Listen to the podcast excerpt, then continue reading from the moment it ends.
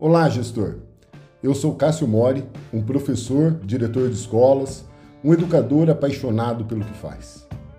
Quero falar com vocês sobre as mudanças que ocorreram na educação nos últimos anos e as expectativas que eu tenho para o futuro.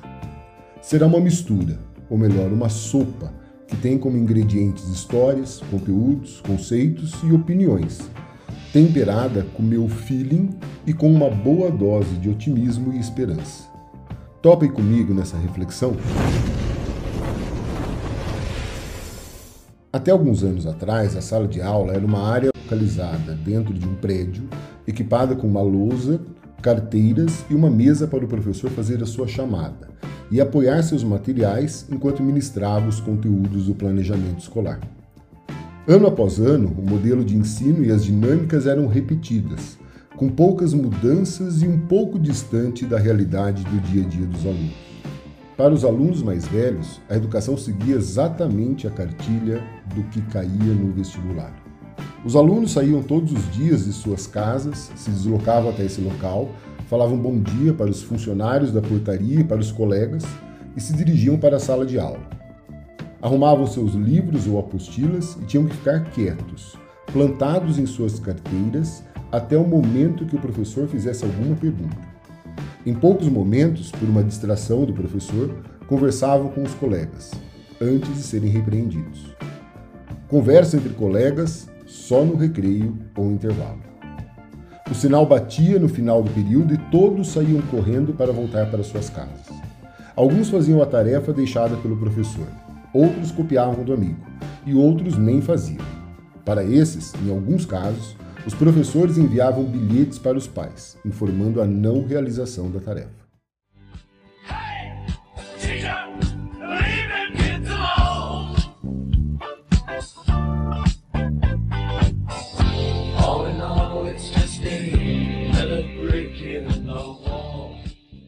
Você escutou um trecho da música Another Break in the Wall, parte 2, do Pink Floyd, gravada em 1979. A música é um protesto contra a educação escolar rígida, que ao invés de estimular as crianças a questionamentos mais amplos, reprime brutalmente. Ela diz mais ou menos assim: Nós não precisamos de educação, nós não precisamos de controle mental. Chega de humor negro na sala de aula. Professores, deixem as crianças em paz. Ei, professores, deixem as crianças em paz. Tudo era apenas um tijolo no muro. Todos são somente tijolos do muro. Todos são somente tijolos do muro. Ou seja, todos os alunos são iguais. A educação é top-down.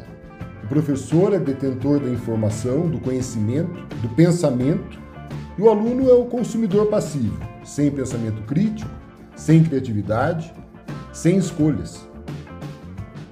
O sistema educacional brasileiro, salvo exceções, ficou ancorado nesses conceitos por anos a fio. E o mundo foi mudando, mudando, mudando.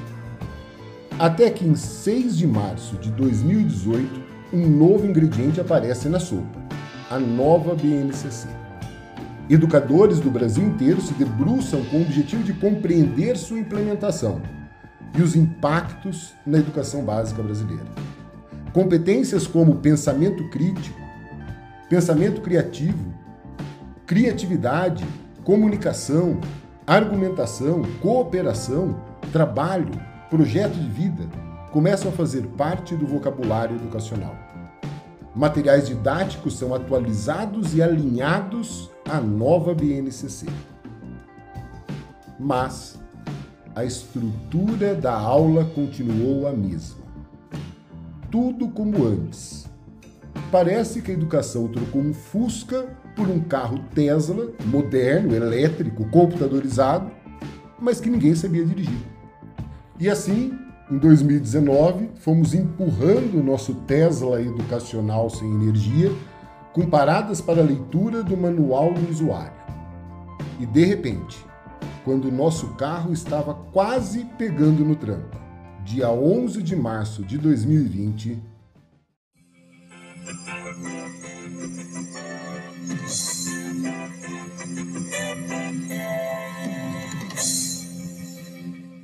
a ONU alerta para o risco de uma pandemia de proporções apocalípticas. Na Itália, o número de mortos por dia volta a crescer e as Olimpíadas de Tóquio são adiadas. E no dia 20 de março de 2020, praticamente todas as escolas do Brasil estavam fechadas. Diretores, coordenadores e professores tiveram que, da noite para o dia, reinventar uma escola online, digital, fazendo as salas de aula se estenderem de suas casas para os quartos, cozinhas, salas de estar da casa de cada um dos alunos. Dando aula não só para eles, como também para seus familiares. É verdade que a pandemia deixou e está deixando uma cicatriz nova a cada dia. Mas tem momentos que eu prefiro olhar o lado cheio do copo. Devido à pandemia, os educadores aprenderam a usar a tecnologia como ferramenta educacional. Testaram dinâmicas diferentes, estudaram e aplicaram metodologias ativas de aprendizagem e, não menos importante, estudaram, assistiram lives, refletiram sobre o modelo educacional, cresceram como profissionais. E a sociedade ficou mais humana, aprendeu o valor das pessoas, das coisas simples que antes passavam desapercebidas. As pessoas ficaram mais empáticas. As pessoas ficaram mais solidárias. Todos os dias quando acordo, não tenho mais o tempo que passou, mas tenho Você escutou aí um trecho da música Tempo Perdido, do álbum 2 do Legião Urbana de 1986 passando a mensagem de que sempre podemos mudar nossas prioridades e nossos modos de viver. Que devemos nos dedicar ao que realmente é importante para nós. Que devemos seguir o nosso propósito, nos dedicar, refletir e fazer acontecer. De repente, quando a gente ainda está processando tudo o que aconteceu no ano de 2020, começa o ano letivo de 2021 começa diferente do que era antes da pandemia, diferente do que foi em 2020, com a maioria das escolas recebendo parte dos alunos da escola presencialmente e transmitindo ao vivo as aulas para outra parte dos alunos que tiveram que ficar em casa devido aos protocolos. Muitos acharam que seria simples, uma vez que pensavam ser um hibridismo entre o ensino presencial e o ensino remoto, que todos já conheciam mas em pouco tempo perceberam que era novamente algo novo. Novas dinâmicas tiveram que ser construídas para manter a atenção e a organização, tanto de quem estava presencialmente quanto de quem estava online. Olhar para a câmera, a lousa que ficava desfocada, o barulho dos alunos conversando enquanto o professor tentava ler o chat ou escutar algum aluno online. A pergunta que vinha do computador que os alunos da sala não escutavam. As perguntas que vinham da sala que quem estava online não escutava. Os pais que acompanhavam a aula para conferir os protocolos. Enfim, uma loucura. Mas pouco a pouco os professores foram se adaptando, se reinventando e entregando, na medida do possível, educação de qualidade para os alunos. E assim chegamos nos dias de hoje. Agora temos que pensar no futuro, no futuro da educação.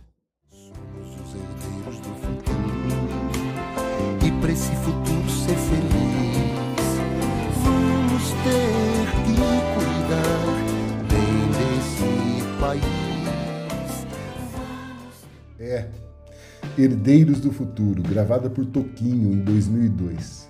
Vamos ter que cuidar bem desse país. Como gestores, vamos ter que cuidar muito bem da educação.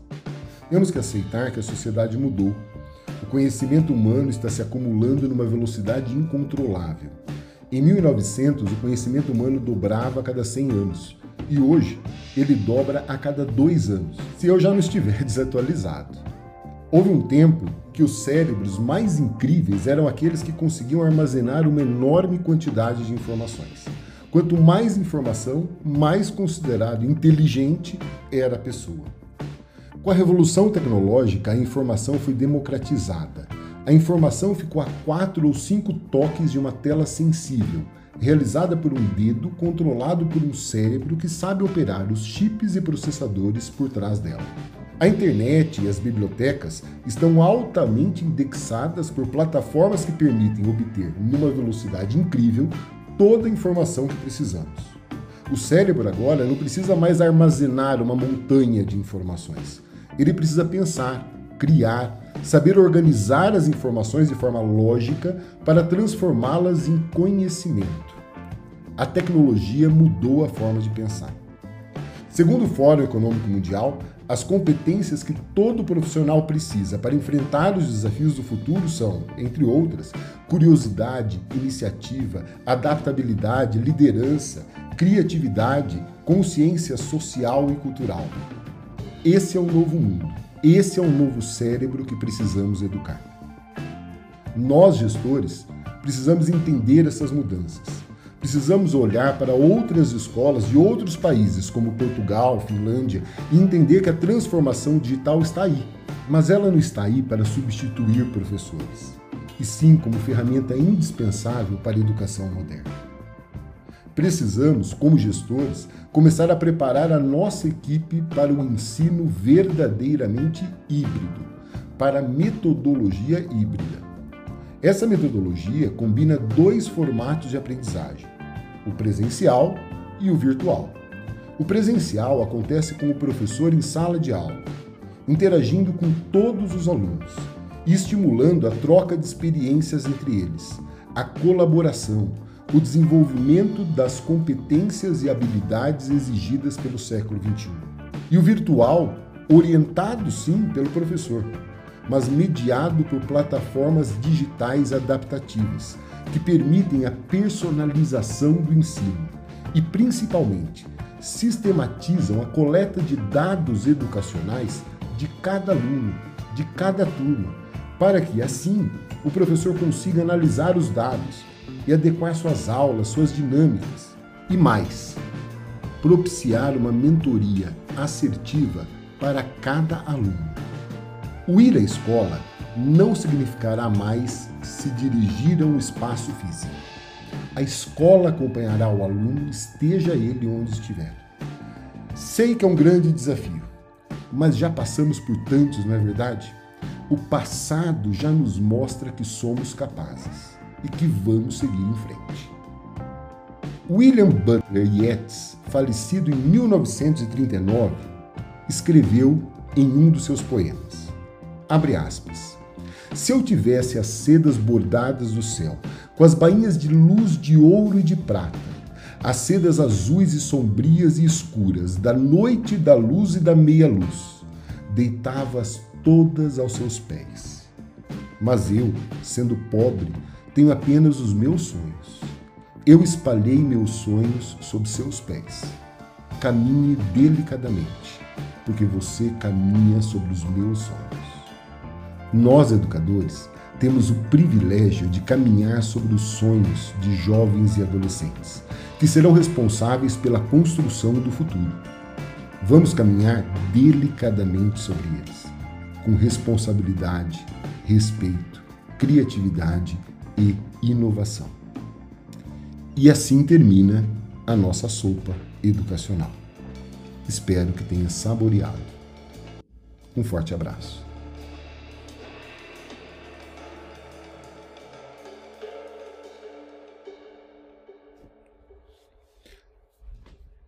Esse podcast contou com trechos de músicas de Pink Floyd, Legião Urbana e Toquinho.